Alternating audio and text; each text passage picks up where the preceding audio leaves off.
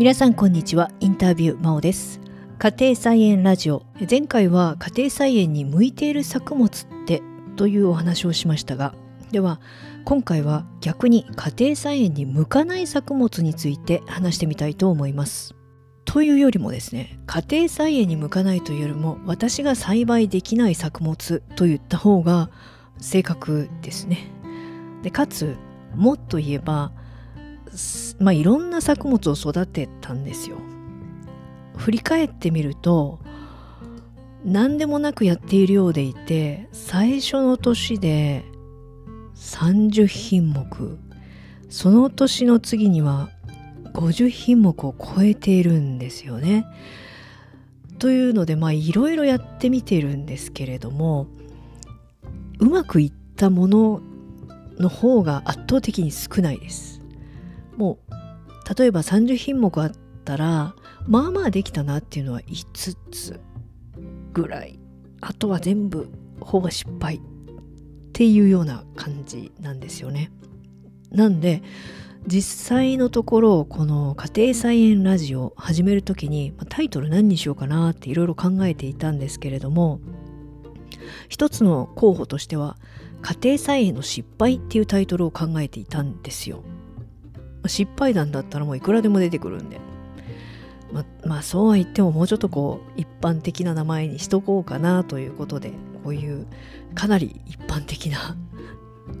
タイトルにしてみたのですがということで、えー、じゃあ家庭菜園に向かない作物というか私がうまく作れない作物あまたの中から今日は2つほどお話ししてみようかなと思うんですがまず1つはトマト多分トマトっていうのは家庭菜園の王様じゃないかなというふうに思います。こう野菜作り家庭菜園って考えてパッと思いつく作物っておそらくトマトと多分あと人参とかじゃないかなでもトマトの方が上なんじゃないかなっていう気がするんですよね。でその理由はやっぱりそのああいうこう実が赤くなるっていうその完熟度が色でバッチリ表現されているっていうこととあとその場で食べられるっていうことそしてその完熟度が味の良さに直結してるっていうことなんじゃないかと思うんですよね。だからスーパーとかで売られているものっていうのはどんなに頑張っても数時間あるいは場合によっては何日も経って経ったものが売られているわけで家庭菜園というのはもうその場で食べることができるのでそこのところはすごくこう価値が出てくるなっていうふうに思うんですが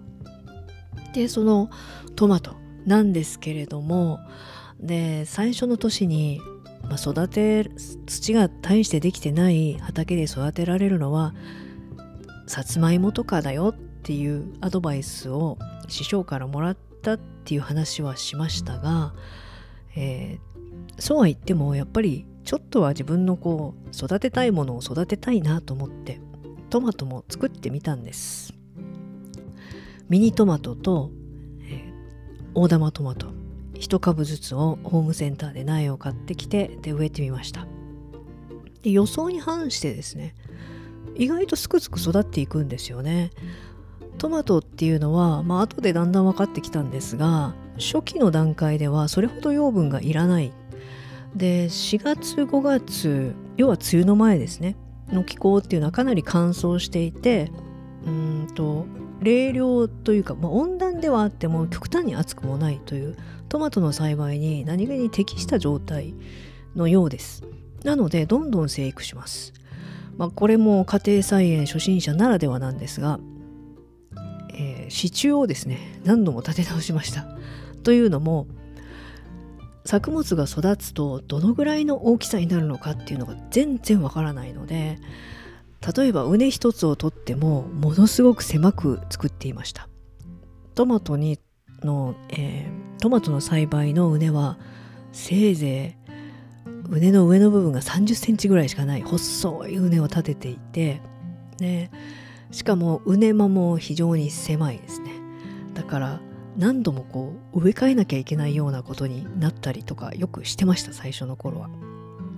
でトマトを植えてみてどんどん育ってくるので最初もう笑っちゃうぐらい低い支柱50センチぐらいですよねの支柱をしてたんですがすぐにもっと大きくしなきゃいけないっていうもっと長くしなきゃいけないっていうことが分かって1メートルぐらいに変えてでさらにえ全然足りないっていうことが分かってまあ何度も何度も支柱を変えましたねで果てには支柱をこう1本だ立てるだけではとても支えきれないっていうことでその交差させたりとかいろんなことをやってでうまく立てられないので、まあ、倒れちゃったりとかとかそんなことも繰り返していました。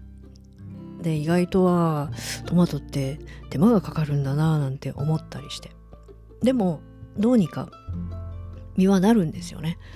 えー、まあ多分家庭菜園やってて一番最初に収穫した作物はやっぱりあのミニトマト。6月の末ですかねぐらいだったと思うんですよね。こうずっと待ってるわけです。緑のこう果実ができてあこれが赤くなったら食べれるんだと思うんですけどそこから意外と時間がかかるんですね。3週間とか。でずっとこう毎日行ってはああまだかああまだかみたいな感じで見守っていましたので赤くなってよしもういいだろうっていうところで一つ食べました。めちゃくちゃ美味しい。もうこれはあの多分前にも話したと思うんですけども本当に美味しいのかそれともその待っていた待ち続けていたという期待値がそうさせるのかそれはよくわからないです。だけど美味しかった。でまあすっかり気を良くしてですね なんだ簡単じゃないとできるじゃないと思っていたのですが、えー、その後梅雨ですね雨が降り始めたらもう一気にダメになっていきました。まず実が割れる。であとそのやっぱトマトって乾燥している場所の作物なので水が入ると水っぽくなっちゃうんですよね。身が膨れて味も落ちて。でさらに、えー、最後には病気になってしまいましたね。青枯病っていうあの多分カビですね。が生えてきてもうどうにもならなくて切り倒すという結果に終わってしまいました。なので、まあ、楽しめたのはほんのつかの間でした。でそのことであトマトっていうのは基本的にはビニールハウスとか温室で栽培するものなんだなということを学びました。露地栽培は非常に難しい。まあそうですね。あともう一つは火砕類は全般的に全てそう簡単じゃないと思うんですけれども、まあ、予想を超えて全然うまくいかなかったのは白菜ですね、えー、今度夏野菜が終わってじゃあ秋野菜に行きましょうっていうことで白菜の苗を買ってきました。で植えてみたんですけれども全然大きくならなかったですね。なんかあの苗植えてちょっとは育つんですよ。だけどその後ほとんど何も変わらなかった。で12月今思うとその頃にはもうとっくに結球して白菜の形になってなきゃいけないような時にもまだなんかこう苗っぽい感じのまま。っていうか苗のまま。でまあどうなるのかなと思いながらせめて成り行きをねいつか結球するのかなと思って成り行きを見てたんですけれども2月かなんかあったかくなってきた時に遠立ちっていうんでしょうかね。あの菜の花を咲かせて終わっていきましたね。あこうなっちゃうんだ。っていう。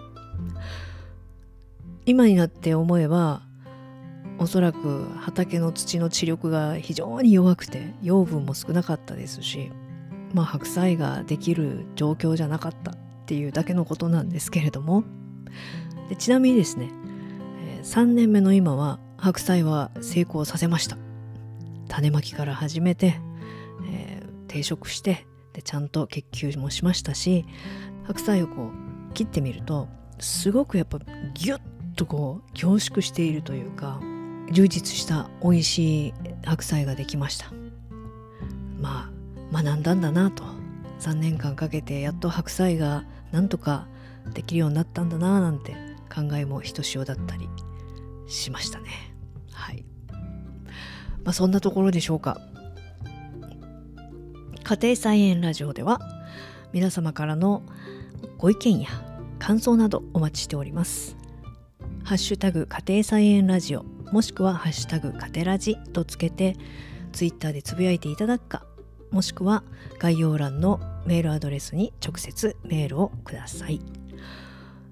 えーとですね、あの、カテラジっていうハッシュタグは実はもう使われているっていうことが分かって、ああ、ちょっとしまったな、それは調べてなかったぞと思うのですが、まあ、いっかっていう気持ちになっておりますので、はい。よろしくお願いします。というわけで、次回もお楽しみに。お相手は真央でした。